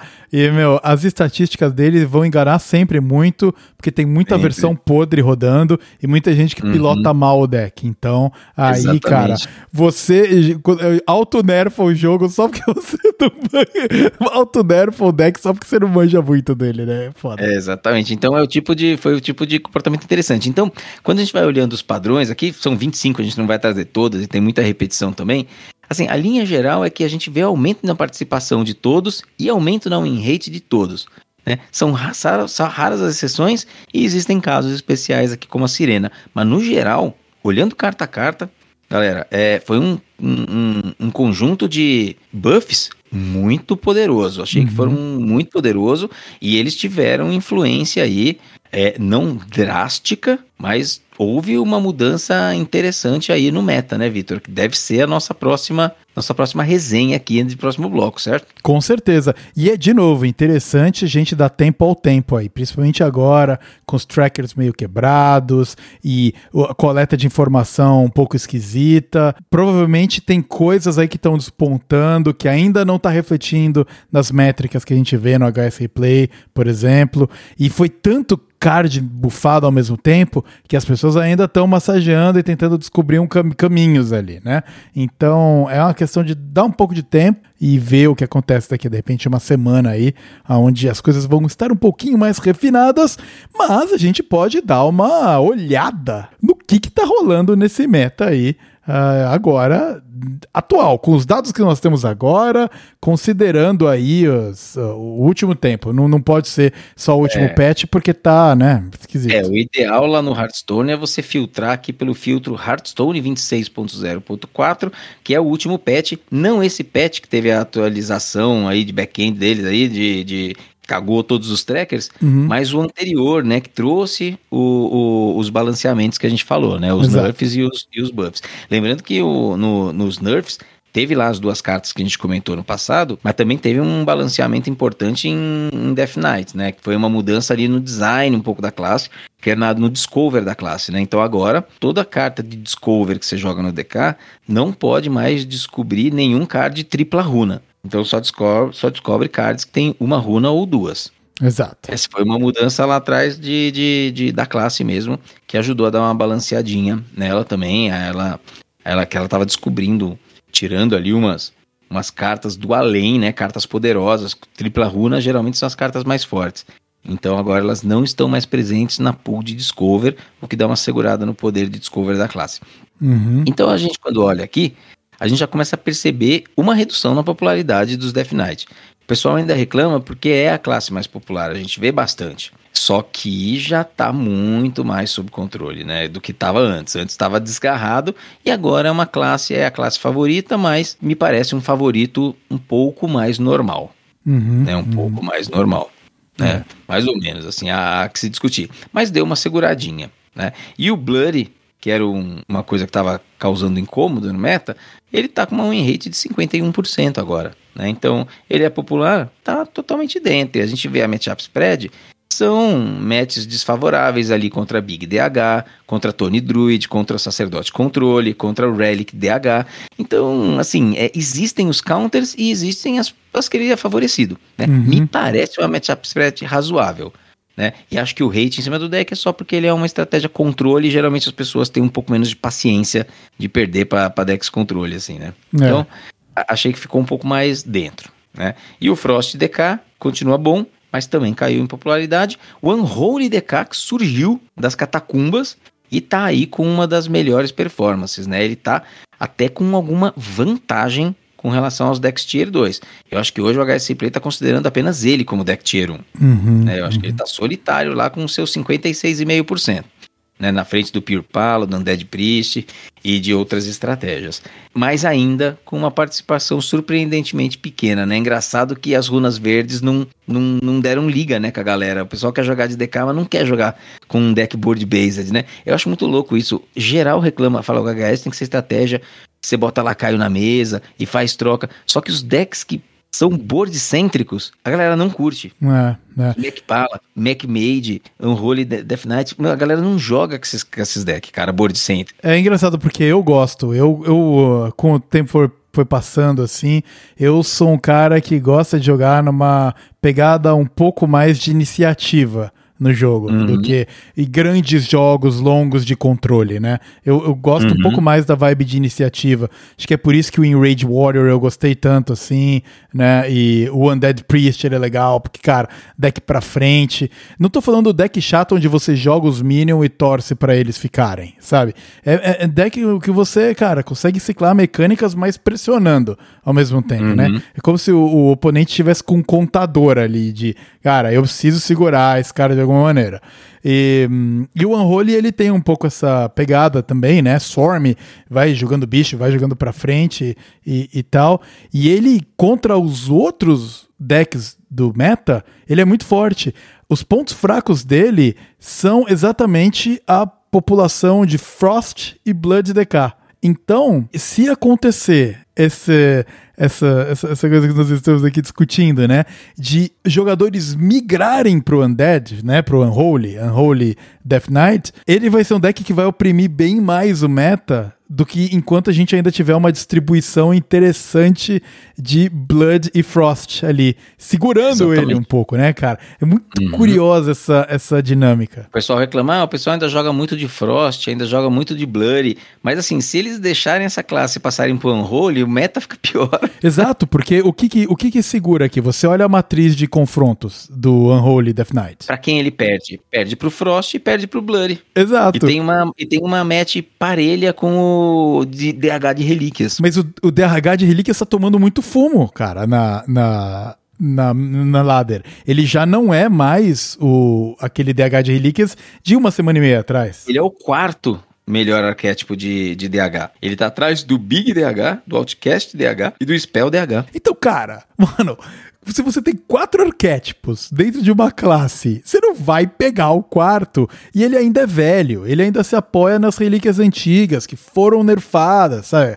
Ele tá sem fôlego. Então, a gente precisa do Frost e do Blood na meta para segurar o Unholy de, de alguma maneira. Se eles não tiverem, o, o, o, os- o segurar o Unholy vai ter que ser nerf, provavelmente. É nerf. nerf. É, a win rate do Unholy já tá bem alta. É que a participação baixa dele faz com que a galera não se incomode muito. Uhum, Mas a, a, a win rate já é alta. Ele é o único deck tier 1 no momento. Não. né? Os outros são considerados tier 2.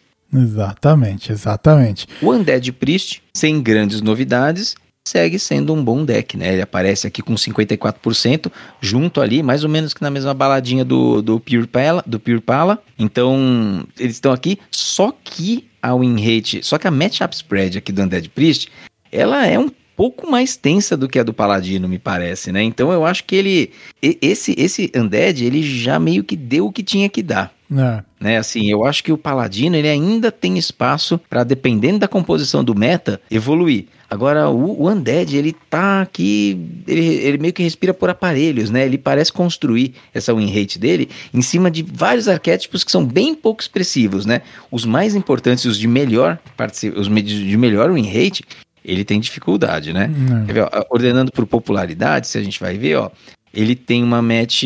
É, ele é que ele é 53% contra o Blurry, né? O Blurry ele não tá com rate alta, mas ele tá presente, né? É o que segura ele hoje, né? Exatamente, exatamente. Então ele, ele é muito forte contra um deck popular, que já não é mais tão forte, né? Então ele tem Ele essa. é muito forte, assim, ele é favorecido, né? Levemente favorecido. É, é verdade. é. Mas, de fato, é o Blurry. Então vocês veem que, assim, o equilíbrio dos DKs meio que é o balanço do meta hoje. Uhum. né? O fiel da balança do meta é o equilíbrio entre os DKs, né? Entre as- os conjuntos de runa. E é tudo triplo, né? Triplo Bloody, triplo Frost e triplo Unholy. Ainda não conseguiram casar as. Não, cara, híbridas. parece que não... É, parece que as cartas de tripla runa parece que estão bem fortes, né? É. Bem É. fortes. Então não compensa você deixar de rodar elas. É, tanto é que o Nerf, a classe, foi considerável. O sangue vampírico lá, cara, que agora já Uhum. não descobre.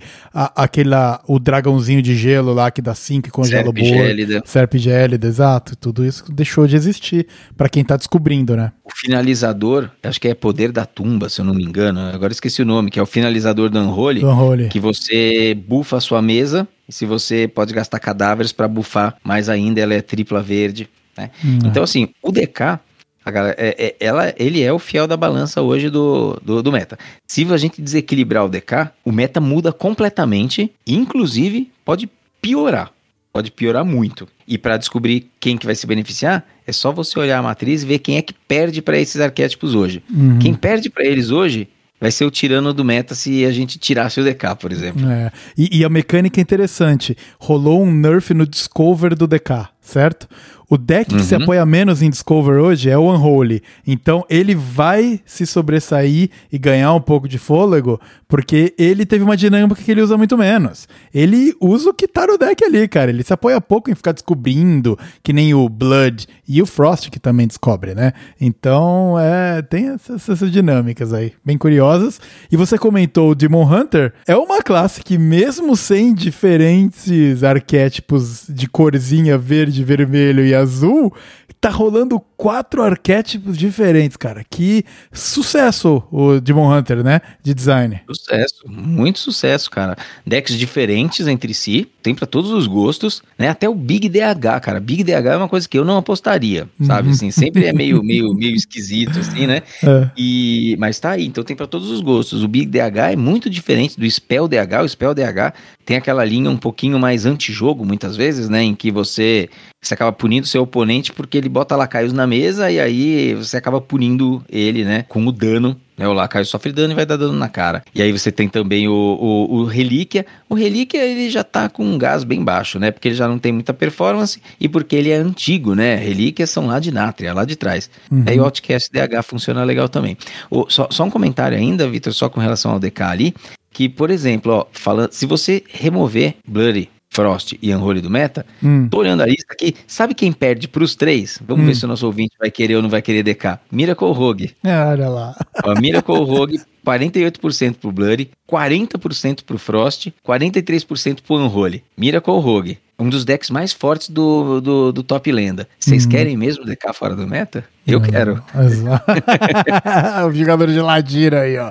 É, e, Aí, e- ó. e, cara, no meta, na- no meta atual não tem espaço pro Miracle Rogue quando ele é desfavorável contra a classe mais presente. É, não tem como. É, É. e pra você ver como o deck é bom, ele tem 50% de win rate hoje. as concocções malditas das corote que, caraca, mano, aquela mecânica lá é o capeta, velho. Puta. É, são os corotes, cara. São É. As cartas novas todas muito ruins atualmente, cara. Muito, muito ruins. Os, os arquétipos novos, na verdade, É, né? Rolou uma Todos hype muito no combo que não virou, né? Não virou. Não virou, não virou porque não virou, mano. Porque não é bom o bastante, cara. Não é bom o bastante. Eh, Você não tem por que rodar deck combo, o, o combo rogue, na verdade, né? Cards de combo vai ter, mas o, o arquétipo você não tem por que rodar se você tem o Miracle Rogue aí. Né, Exato, exato. Pra que com que, os né? corotinhos e com o lugar. É, pois é, pois é. Então, temos aqui uh, Demon Hunter, né, com quatro arquétipos, todos bem diferentes. Então, pra, pra quem quer explorar a classe, é um bom momento. Tem caminhos aí, eu andei dando uma escalada de Spell Rogue uh, ultimamente aí. O spell DH, né? Tô falando de Rogue, é DH, é DH. Tudo isso que eu acabei de falar agora é DH. ah, do Spell DH. E então, temos aí, né? O Big Demon, o Outcast, o Spell e ah, o Relic. E eu joguei aí o, um pouco com o Spell DH já naquele arquétipo onde usa o. O, o Minionzinho Sargentos maroto lá que dá mais dois de dano pra fazer o combo com a Steno, que é pra você ganhar um pouco mais de fôlego contra decks um pouco mais controle. E assim, cara, ele é um, ele é um deck bom. Ele- ainda bem que ele não tá sendo opressivo, porque se ele fosse opressivo, o meta ia ficar um saco, porque é um deck chato de jogar contra e eu confesso que eu joguei um pouco, e principalmente a marca, né? A marca que você põe É. nos Minions, mano, é uma mecânica muito eficiente, mas é muito mala, cara. Principalmente pra um deck que consegue colocar tanto Minion pequeno com Rush.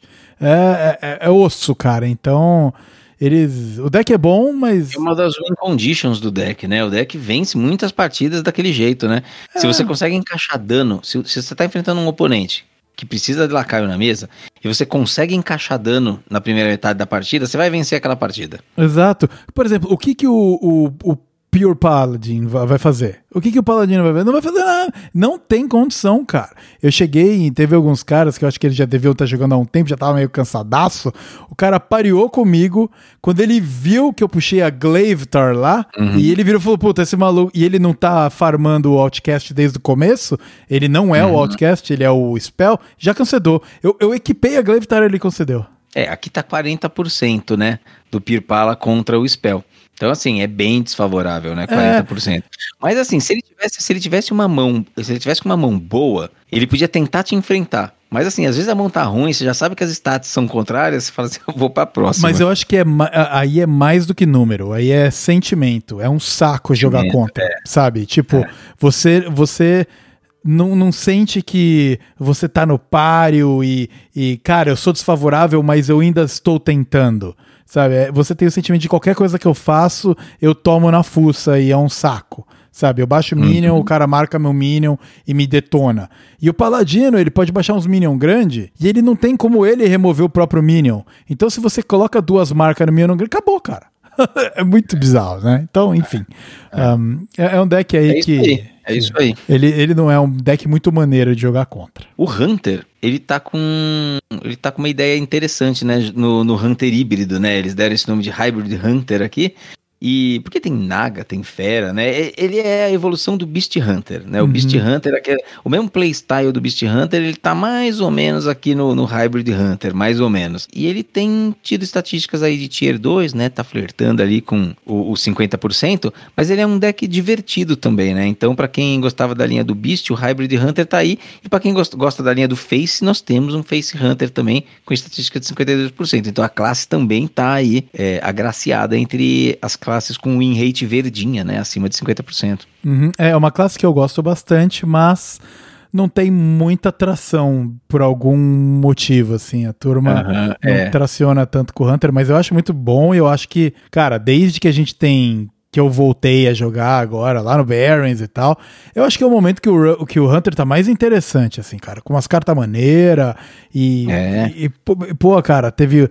Desde que o Hidrolodon chegou e, e, é, o, o pacote Beast começou a ganhar corpo e agora com essa frente do, do Face, o Mukla lá é legal, apesar de que o Zeco tá recomendando nem rodar ele mais, que a Uhum. Chara, a Cunha Chara, ela é uma, um caminho melhor, né? Você conseguir trazer um Uhum. É, o colossal e foda da tal. Queen Achara é que a Rainha Achara é uma carta sólida, né? É. Ela é uma carta sólida. Você descobre um colossal por um depois, sabe? É, tem cartas que são sólidas. E tem É. cartas que são legais e novas, né? Então, às vezes, você vai querer muito rodar ela, mas. É, mas, mas por exemplo, o Muka, ele é interessante em ser disruptivo também, sabe? Ele, ele tem uma Uhum. pegada legal ali, que é encher de bananinha o oponente, né? É. Então, você de cara já queima uma carta do cara. Então, se você conseguir controlar bem para aquela banana não jogar a favor do, do, seu, ah, do seu oponente, ele é uma ótima carta. Só que tem momentos que ela joga a favor do oponente, é um problema, né?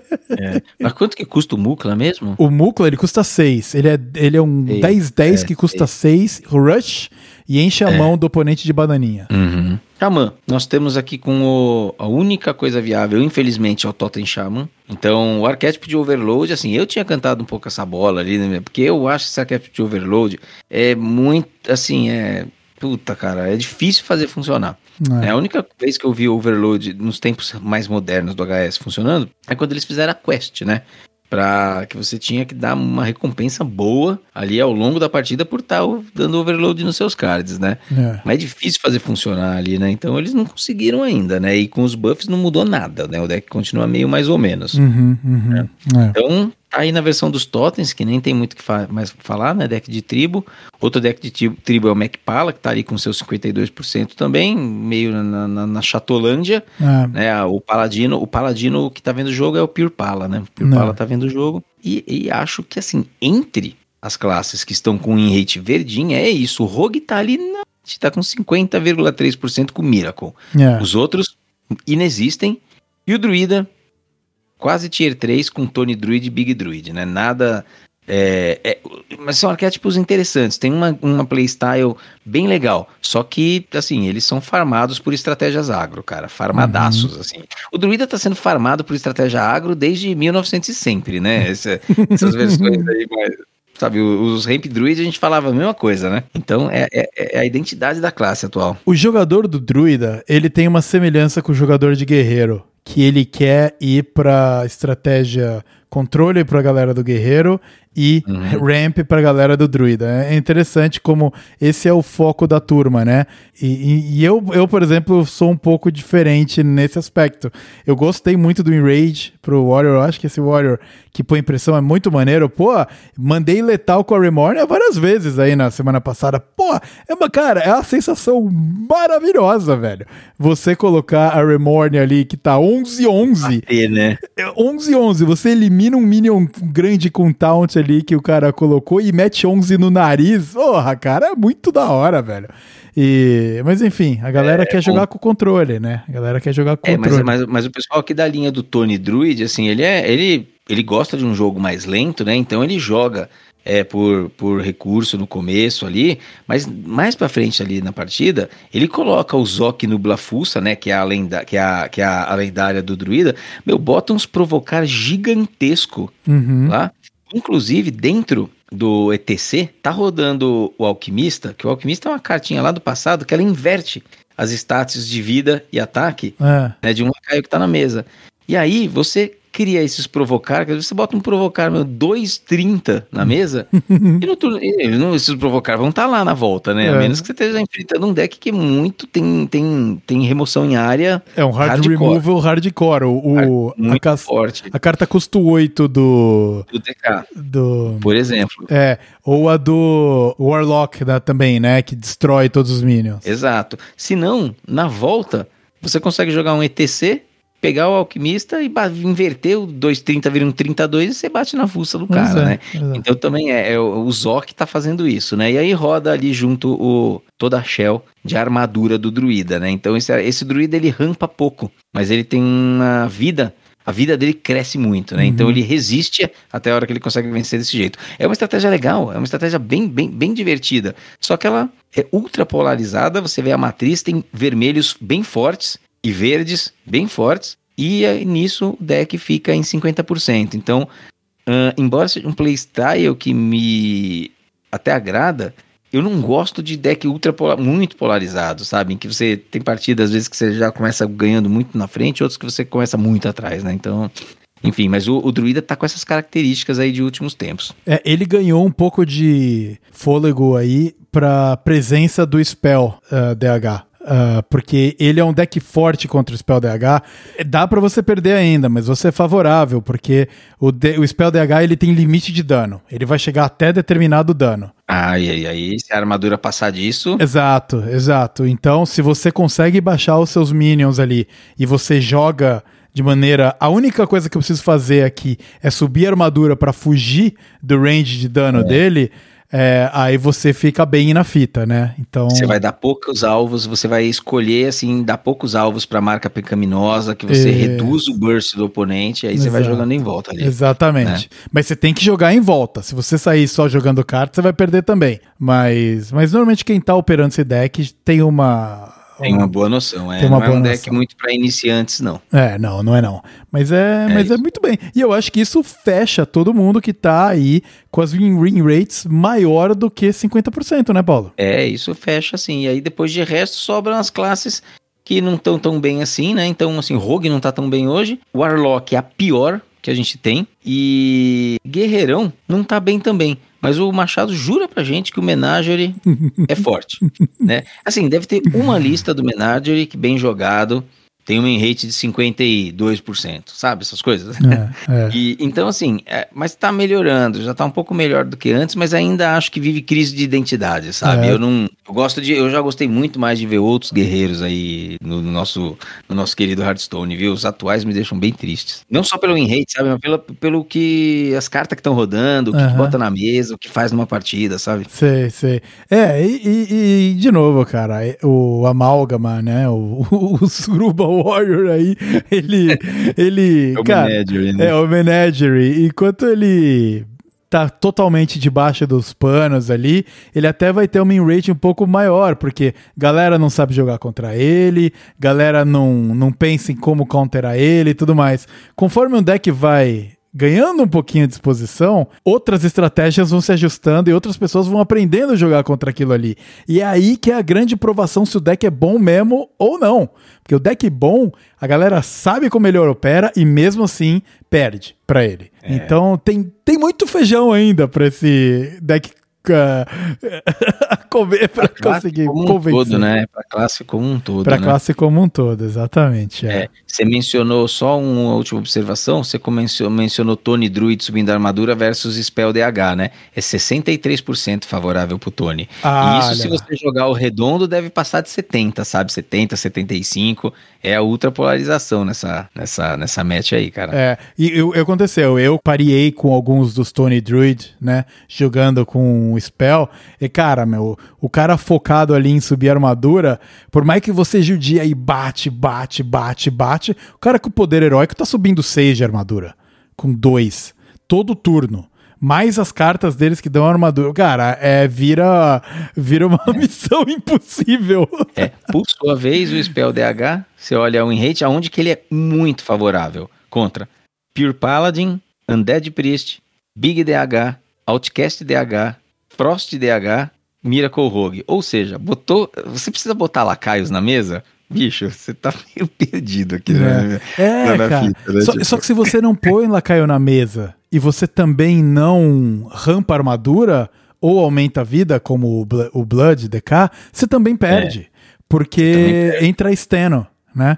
Então é complicado, cara. É complicado. Então a única, a única escapatória é subir vida e armadura, cara. Não tem jeito. É isso aí. Mas no geral o meta ele tá bem legal, tem várias opções, várias estratégias. A gente olha a matriz aqui de confrontos, não parece que tem. Eu, eu, eu fico um pouco receoso de falar que tá tudo bem só por causa do unroll, viu? A gente não vê reclamação. Você vê que as pessoas reclamam às vezes quando não tem motivo e quando quando tem motivo, às vezes não fala nada, porque o deck não aparece muito. É. Mas ele é um único tier 1, ele tá bem sozinho lá na frente.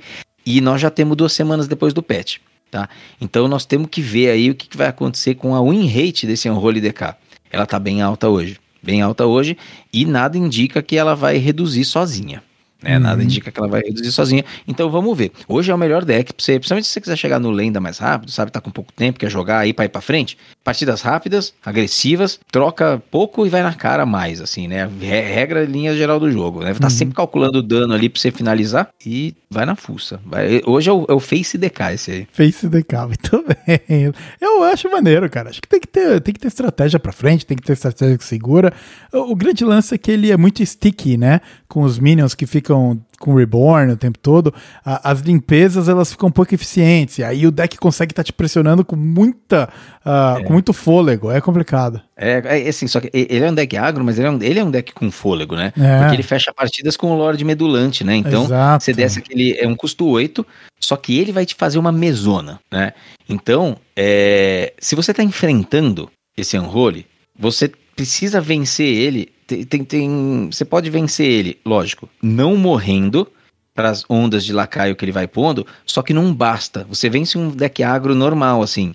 Só que ele, você precisa estar preparado para vencer a última onda, que é a do Lorde Medulante, que enche a mesa com lacaios geralmente fortes. É. Né? Geralmente bem fortes. É daí que vem o gás dele, cara. Ele tem, ele tem uma última sobrevida ali. É, não, e é complicado, porque se você também não lida com as waves antes, vem a outra carta finalizadora, que ela bufa é. o que tá na mesa. Então, você tem que lidar com o que tá ali na mesa. Se você não lida com as waves que vem antes, você morre. É, é. se você lida, eu abri aqui o deck mais jogado de Unholy DK. A win rate do Lorde Medulante é de 61%, quando comprado. É a mais alta do deck disparado. Uhum. Por quê?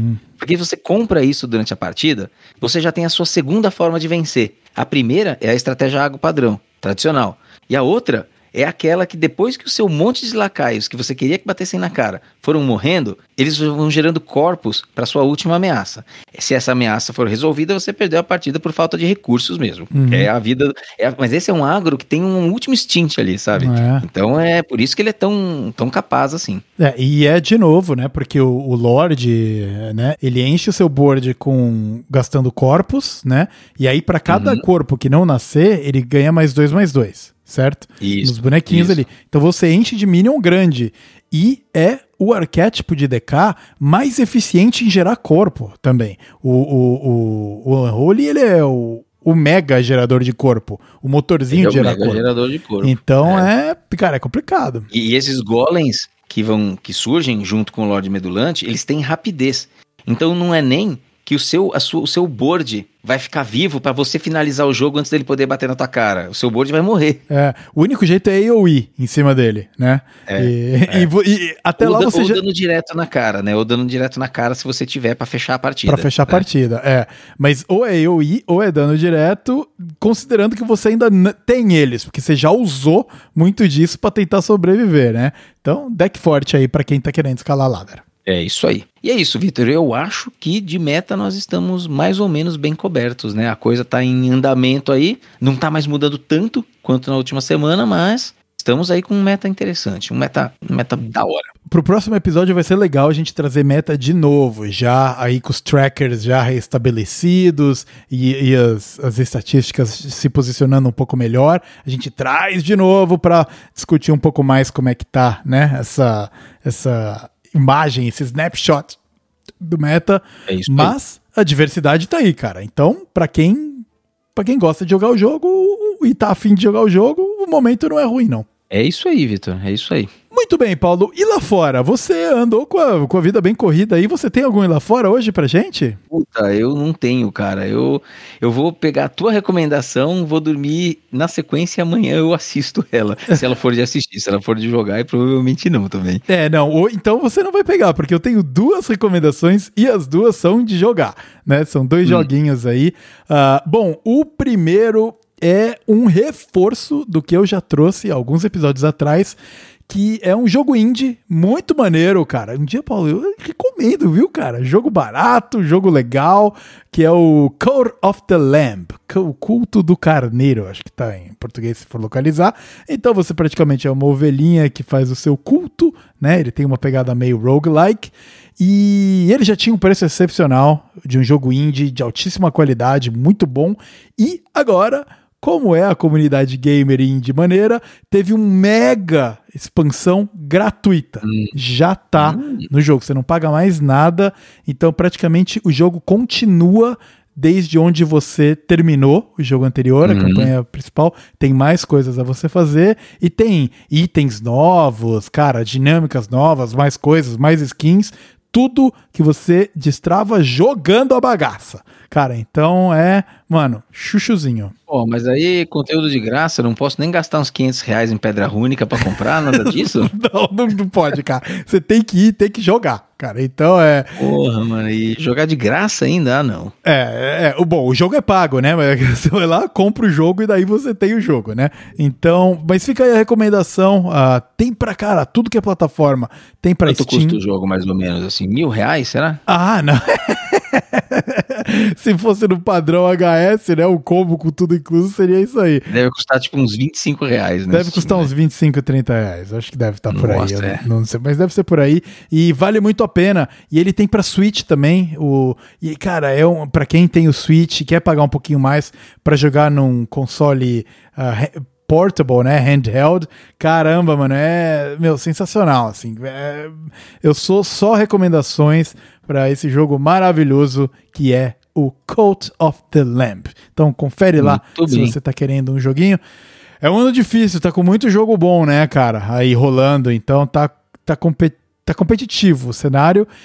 E o outro jogo que eu gostaria de trazer é um jogo que eu tô jogando no momento, Paulo. Que ele vai na linha do Shining Force, que a gente jogou tanto, que é um jogo de RPG, onde você tem as suas ah, unidades, mas os combates são táticos. Então você vê o mapa de cima e você coloca os seus guerreiros na frente, gosto disso, os seus cara. magos atrás, arqueiros e tudo mais, né? E ele chama Tactis Ogre. Ah, esse jogo é conhecidíssimo, cara. Eu já joguei isso aí já. Exatamente. E saiu um remaster, né? Um remaster. Nossa, esse do daí é um dos grandes clássicos desse gênero aí lá do passado, Ex- cara. exatamente. Teve o Tac Tactics Ogre, depois foi o Final Fantasy Tactics, que eu acho que foi o que mais Aham. bombou. Aí teve O que um mais bombou. Aí depois teve um remaster e agora, ano passado, 2022, saiu uma nova roupagem do Tactics Ogre, já, cara, meu, todo melhorado, com as, cara, todos os ajustes mais Ah, bem mas feitos. é daquele assim. jeitinho lá, mano? É daquele jeitinho? Daquele jeitinho, cara. Então você pode Aí escolher eu a sua equipe aí, e jogar com quatro arqueiros, se você quiser, sabe? E ele tem aquela Uhum. dinâmica de elemento. Então o fogo, o personagem que o elemento master é o fogo, ele é bom contra gelo, que por sua vez é bom contra o ar, que por sua vez é bom contra a terra, que é bom contra o raio, que é bom contra a água, que é bom contra o fogo, sabe? Cara, então tem, além de você ter as unidades, você também tem os elementos de cada unidade, você treina eles. E, mano, tem armas e todas são boas. Você pode usar machado, martelo, chicote, espada, espada de duas mãos, katana, katana de duas mãos. Mano, é ma maluquice a complexidade do jogo. E você, bonequinho por bonequinho. Morreu, morreu, boneco morreu, já era. Então, é muito legal. Fica aí a recomendação pra você conferir o Tactics Ogre. E aí eu tô falando do Reborn, no caso, né? Eu acho que ele tem pra várias plataformas também. Eu tô jogando no Switch, que é um daqueles jogos bons de você jogar no consolinho também, mas eu acho que tem pra PC, tem na Steam e tal, tá? Então, fica aí o, a recomendação pra Boa, você sabe que eu jogo ele revisando podcast. Então, eu ponho, ponho o, o- o podcast nos meus fones de ouvido de revisão de podcast e vou jogando ele ali, cara. Pô, todo tranquilão, movo unidade ali, movo unidade pra lá, pá e tal. Gosto muito, tô me divertindo bastante com o jogo. Muito bem. Eu não tenho um ir lá fora, mas eu tenho uma consideração sobre o que a gente falou no ir lá fora de alguns episódios atrás, talvez dois, que é sobre o The Office. Ah, Eu segui a recomendação tua, depois o Moratelli falou assim: não, vai, você vai, vai nessa recomendação. Eu venci a primeira temporada e aí eu assisti já mais duas.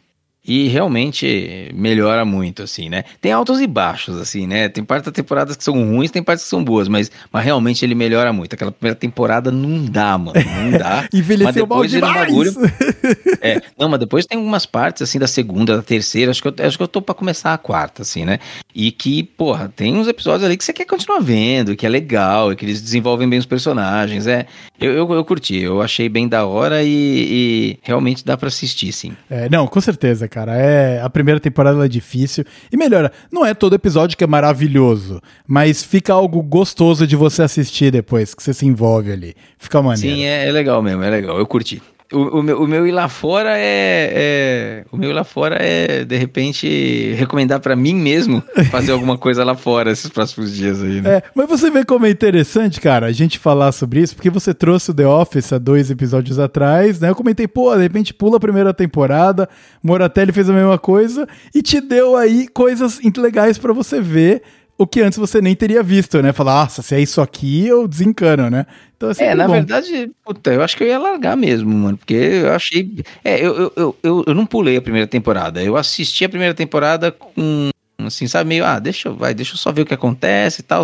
E aí eu engatei na segunda e prestando É. um pouco mais de atenção. Eu, eu, eu gostei. É, legal, legal. Mu- Muda muito, muda muito. Muda, muda, muda da água pro vinho de uma temporada pra outra, de fato, né? Eles tiveram que roteirizar diferente. É, o Michael Scott, eles viraram e falaram: olha, cara, vai ser outro personagem agora. Ele é outro, outro É. cara, sabe? Então ele é, é ele é. muito cringe demais. É, Você tava falando dos ir lá fora, por causa do seu ir lá fora, eu voltei a ver Brooklyn Nine-Nine. é. Então agora, do meu horário de almoço ali, quando, sei lá, tô sem nada pra ver, eu quero ver alguma coisa sem pensar muito, tá com Brooklyn Nine-Nine lá, vejo um, dois episódios e volto a trabalhar.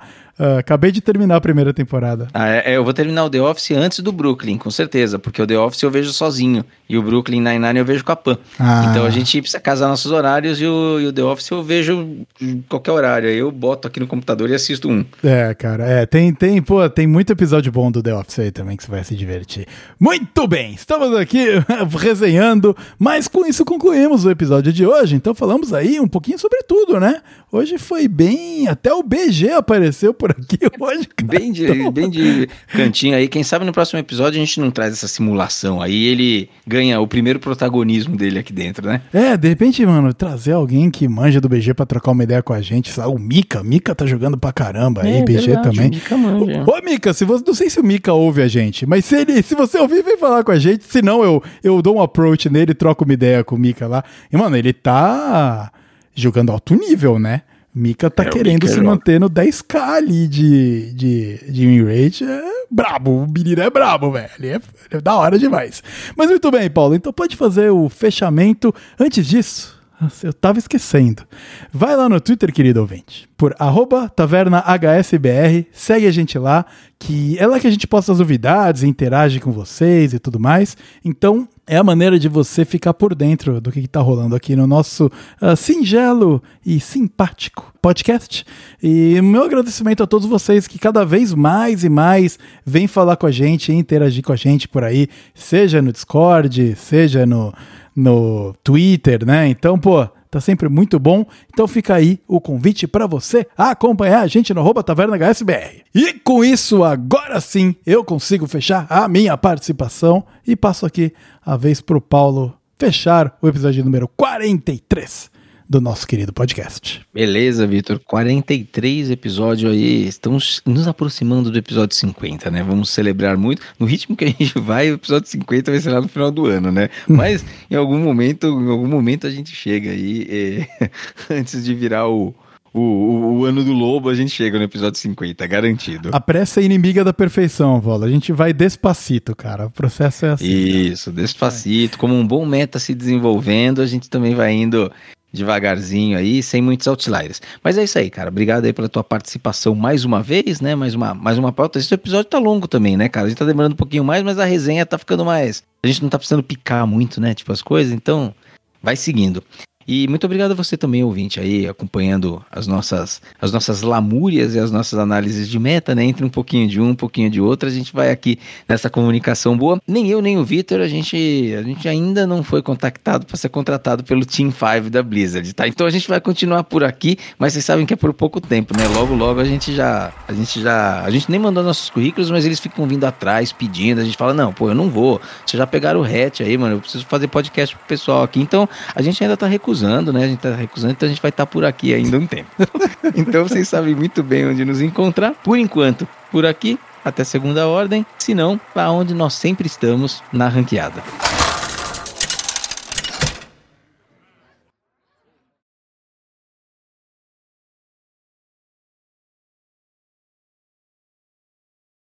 Né, Então, eu acho que é, é, é okzinho e, e faz muito sentido ser assim, acho.